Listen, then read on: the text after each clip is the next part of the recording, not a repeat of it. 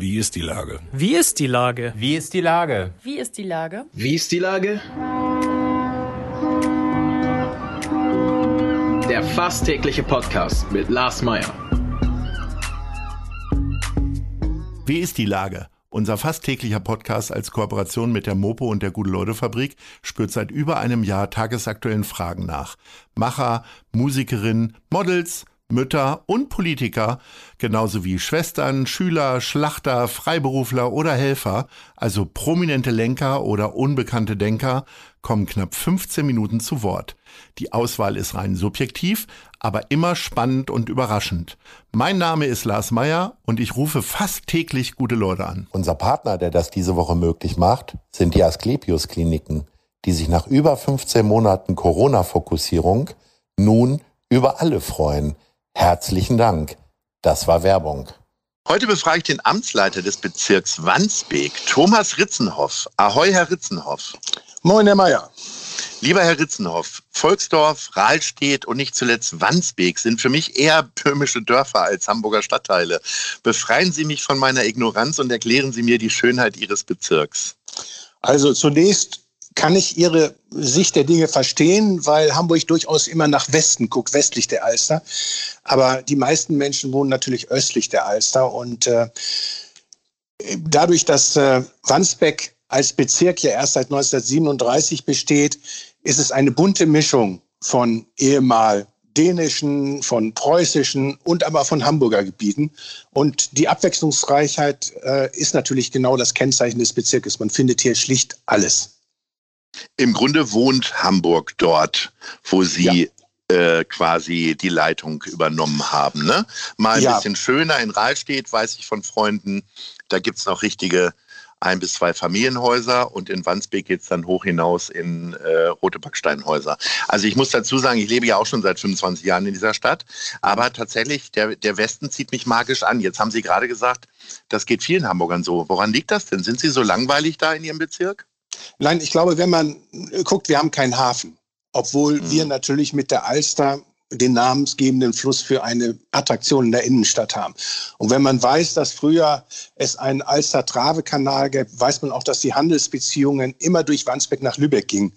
Ähm, aber ich glaube, die Wahrnehmung so ist, dass Wandsbek durchaus, wir sind ja die 16 größte Stadt Deutschlands mit über 440.000 Einwohnern, dass wir eher der Wohnort in Hamburg sind. Wir haben ganz viele Einzelhäuser, 40 Prozent der Stadt der Einzelhäuser sind in Wandsbek. Wir haben ganz viele Grünbereiche, wir haben ganz viel Naturschutzgebiet, wir haben unendlich viele Reiterhöfe in den Randbereichen und ähm, es ist einfach ein toller Ort zum Wohnen, aber natürlich auch zum Arbeiten. Jetzt sagen Sie, Sie haben keinen Hafen und natürlich haben Sie auch keinen St. Pauli mit einem wilden Kiez, wie auch immer. Aber ähm, wie viel äh, fällt mir gerade spontan ein, wie viel Geld haben Sie denn vom Kultursommer bekommen? Also wie viele Bühnen werden denn bei Ihnen aufgebaut im Bezirk? Im Bezirk?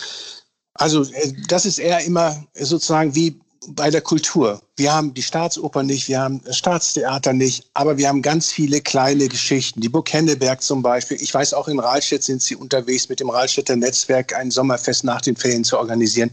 Wir haben jetzt 750 Jahre Bramfeld, die organisieren ein Stadtteilfest. Das ist sozusagen das Kennzeichen. Die kleinen Perlen, die vor Ort ähm, die Räumlichkeiten bespielen, wo die Menschen auch hingehen, weil das ihre Nachbarschaft ist.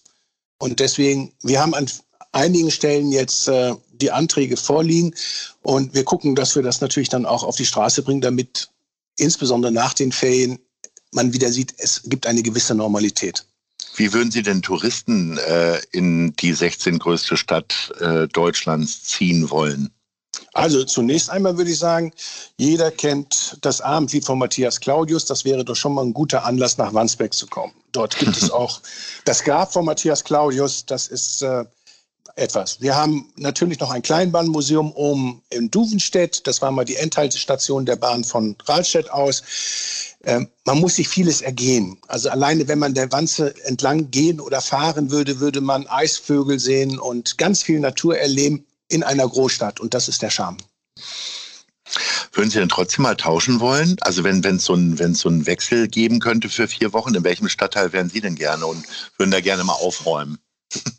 Also aufräumen ist natürlich eine provokante These. Ich glaube, ähm, jeder Bezirk hat seine Eigenheit und seine spannenden Seiten. Das muss man schlicht so sagen. Und die Kolleginnen und Kollegen machen alle einen guten Job. Und äh, ich glaube, keiner würde tauschen. Ich bin 1988 nach Hamburg gekommen, hatte mir zuerst Harburg angeguckt, aber durch Zufall bin ich dann in Rahlstedt gelandet. Und äh, das war dann der Weg halt bis an die Verwaltungsspitze in Wandsbeck. Und äh, ich glaube, hier ist schon ganz gut. Und äh, wir können uns gegenseitig befruchten mit den unterschiedlichen Schwerpunkten, die wir haben. Jeder hat andere Aufgabenstellungen, aber ich glaube, jeder ist am richtigen Ort. Sie machen das jetzt schon zehn Jahre, haben jetzt gerade quasi Jubiläum. Ähm, und sind damit auch dienstältester äh, Bezirksamtsleiter. Ähm, hingegen Falco Drossmann, der ja so ein bisschen der Popstar unter den Bezirksamtsleitern ist, dadurch, dass er, dass er den Blick auf mhm. St. Pauli hat und so weiter, der ist auf den Sprung in den Bundestag. Was würde Sie denn jetzt noch so reizen?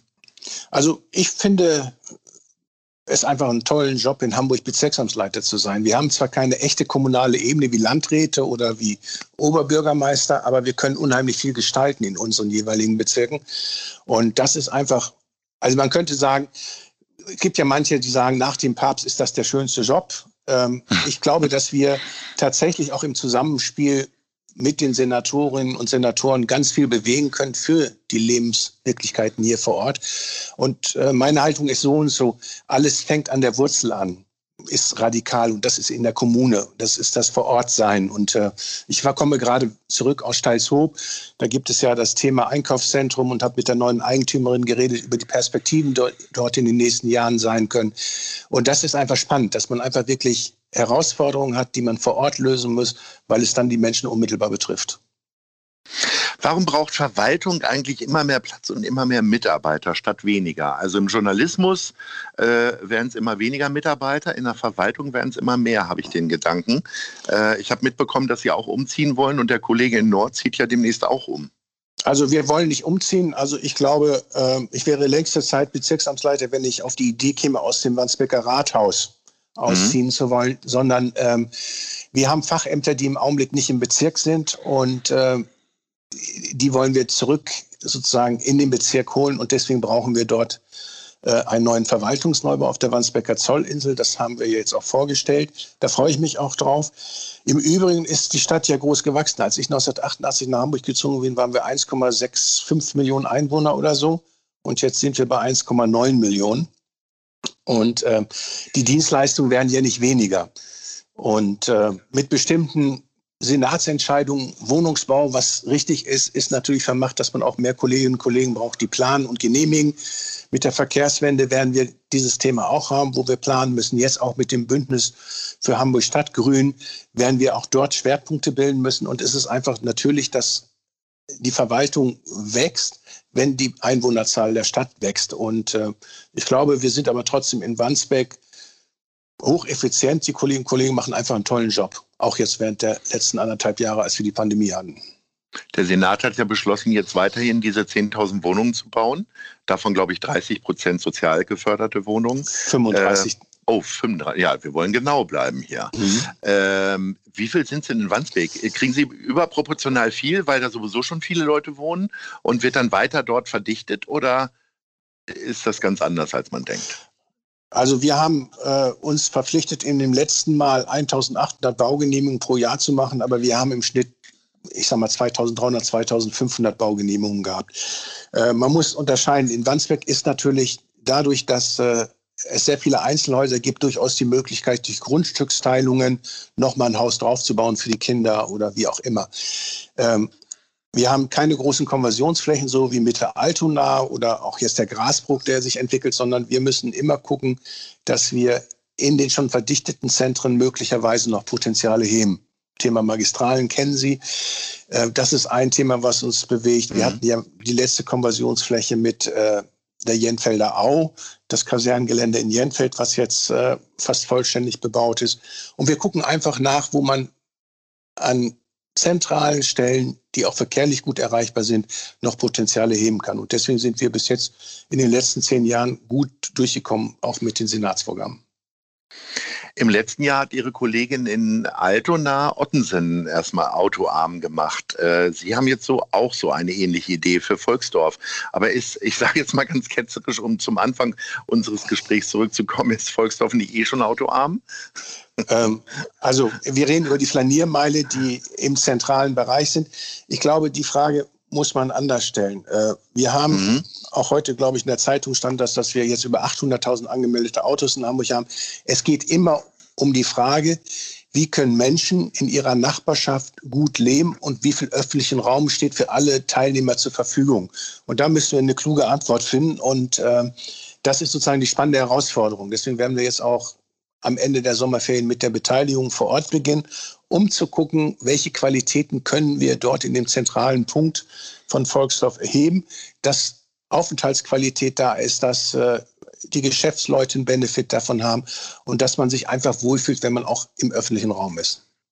Zum Höhepunkt der Pandemie haben mir Ihre Kolleginnen und Kollegen immer wieder bestätigt, wie, wie viel Spaß äh, Ihnen der Job macht, auch weil Sie so tolle Mitarbeiterinnen und Mitarbeiter haben. Ist es nicht aber jetzt eigentlich ein bisschen schöner, wo man nicht mehr quasi immer nur das Chaos bekämpfen muss, was der Virus angerichtet hat, sondern jetzt auch mal ein bisschen weitsichtiger wieder agieren kann, ganz aktiv? Also man kann das eine tun und das andere nicht lassen. Also ich habe ja nun in den zehn Jahren zweimal Herausforderungen für die Stadt gesehen, die man nicht erwartet hat. Das waren einmal, als die ganzen Flüchtlinge kamen mhm. und jetzt die Pandemie. Und ich bin ja ein Verwaltungsexterner. Ich war früher Rechtsanwalt und äh, ich habe gelernt, dass Verwaltung insbesondere auch in Deutschland in der Lage ist, sich sofort auf die Herausforderungen zu konzentrieren und sie dann auch gut abzuarbeiten oder umzusetzen und zu helfen das ist ja eine Gelingensvoraussetzung, dass Integration funktioniert oder dass man auch tatsächlich es schafft, dass eine Pandemie nicht sozusagen ähm, nicht mehr steuerbar ist. Und ähm, insofern ist das einfach total spannend, weil man ganz viel lernt, auch für die Zukunft. Wer hätte gedacht, dass wir so einen Digitalisierungsschub machen in dem Jahr? Alle haben immer davon geredet. Jetzt wurden wir quasi genötigt, es zu tun. Und alle haben ein Benefit davon. Nicht nur durch die Bekämpfung der Pandemie, sondern tatsächlich auch, dass jetzt die Arbeitswelt sich auch ein bisschen ändert und man sagen kann, es gibt etwas mehr Freiheit in der Gestaltung des Arbeitsalltages für die Kolleginnen und Kollegen. Und insofern, natürlich ist man immer unterwegs, strategisch zu planen. Also ich finde es auch gut, wenn man in den Diskurs gehen kann mit den Bürgerinnen und Bürgern, um deren Anliegen Aug in Aug direkt zu haben, aber wir haben auch gesehen, es gibt andere Formate, die genauso wirksam sind und die teilweise auch mehr ermöglichen. Ich mache immer eine Bürgersprechstunde und wenn ich vor Ort war, kam immer eine Handvoll Menschen. Wenn ich eine telefonische Bürgersprechstunde mache, erreiche ich viel mehr. Also will sagen, wir haben ganz viel gelernt und äh, es hilft auch, glaube ich, das, was wir jetzt gelernt haben. Ihre Partei hat äh, im letzten Jahr zur Bürgerschaftswahl damit geworben, die ganze Stadt im Blick. Ähm, fühlen Sie sich genug gesehen vom Senat und vor allen Dingen vom Bürgermeister? Oder müssen Sie immer ein bisschen lauter klopfen als die Kollegin in Altona oder Mitte? Also ähm, es hängt natürlich ein bisschen ab, wie man sozusagen versucht zu kommunizieren. Mir sagt man immer, ich sei relativ leise, aber äh, Hamburg hat den Vorteil, dass wir uns alle immer sehen. Und da kann man dann, ohne dass man das äh, über Bande draußen spielen muss, die Fragestellungen aufwerfen und auch gemeinsam lösen. Deswegen, das funktioniert. Ich finde, die Kultur, die wir in den letzten zehn Jahren an den Tag gelegt haben, um die Herausforderungen für die Stadt und für die Menschen in dieser Stadt äh, zu lösen, sehr gelassen und gut gemacht haben. Ich sage immer dann, jetzt gibt es eine gewisse Generation, die jetzt im Augenblick das sagen hat, die nächste kommt ja bald. Wir, jetzt sind die Rock'n'Roller dran, also sozusagen die immer entspannt Musik gehört haben und mit einer gewissen Gelassenheit gehen wir die Herausforderung an. Was wünschen Sie sich denn, äh, worüber Sie im nächsten Jahr berichten können, wenn wir vielleicht in einem Jahr mal wieder telefonieren? Das ist eine schwierige Frage. Ich glaube, ein Thema, worüber ich dann, glaube ich, gut reden könnte, wäre tatsächlich, wir erarbeiten ein Zukunftskonzept für Wandsbek 20, Wandsbek 2045, dass wir da die ersten Ideen haben, wie sich die Stadt weiterentwickeln kann und äh, vielleicht auch auf das Thema, wie wir es geschafft haben, Wohnen, Verkehr und Umwelt so miteinander zu verbinden, dass äh, wir, glaube ich, immer gut weitergehen. Weil ich finde, Hamburg ist sozusagen eine Stadt der Hoffnungen und viele Menschen wollen nach Hamburg kommen. Und so wie ich von außen gekommen bin, ähm, glaube ich, ist es gut für die Stadt, wenn wir immer die Möglichkeit haben, uns nicht abzuschotten, sondern offen zu sein, das Tor zur Welt zu sein und die Menschen willkommen heißen. Das sind sehr, sehr schöne Abschlussworte, als wenn Sie gewusst hätten, dass es jetzt zu Ende ist mit unserem Gespräch. Ich hoffe sehr, dass wir uns bald widersprechen. Vielleicht gar nicht erst nächstes Jahr, sondern schon früher. Thomas Ritzenhoff, herzlichen Dank. Ahoi. Vielen Dank, Herr Mayer, und einen schönen Tag noch. Jo, tschüss. tschüss. Dieser Podcast ist eine Produktion der Gute-Leute-Fabrik und der Hamburger Morgenpost.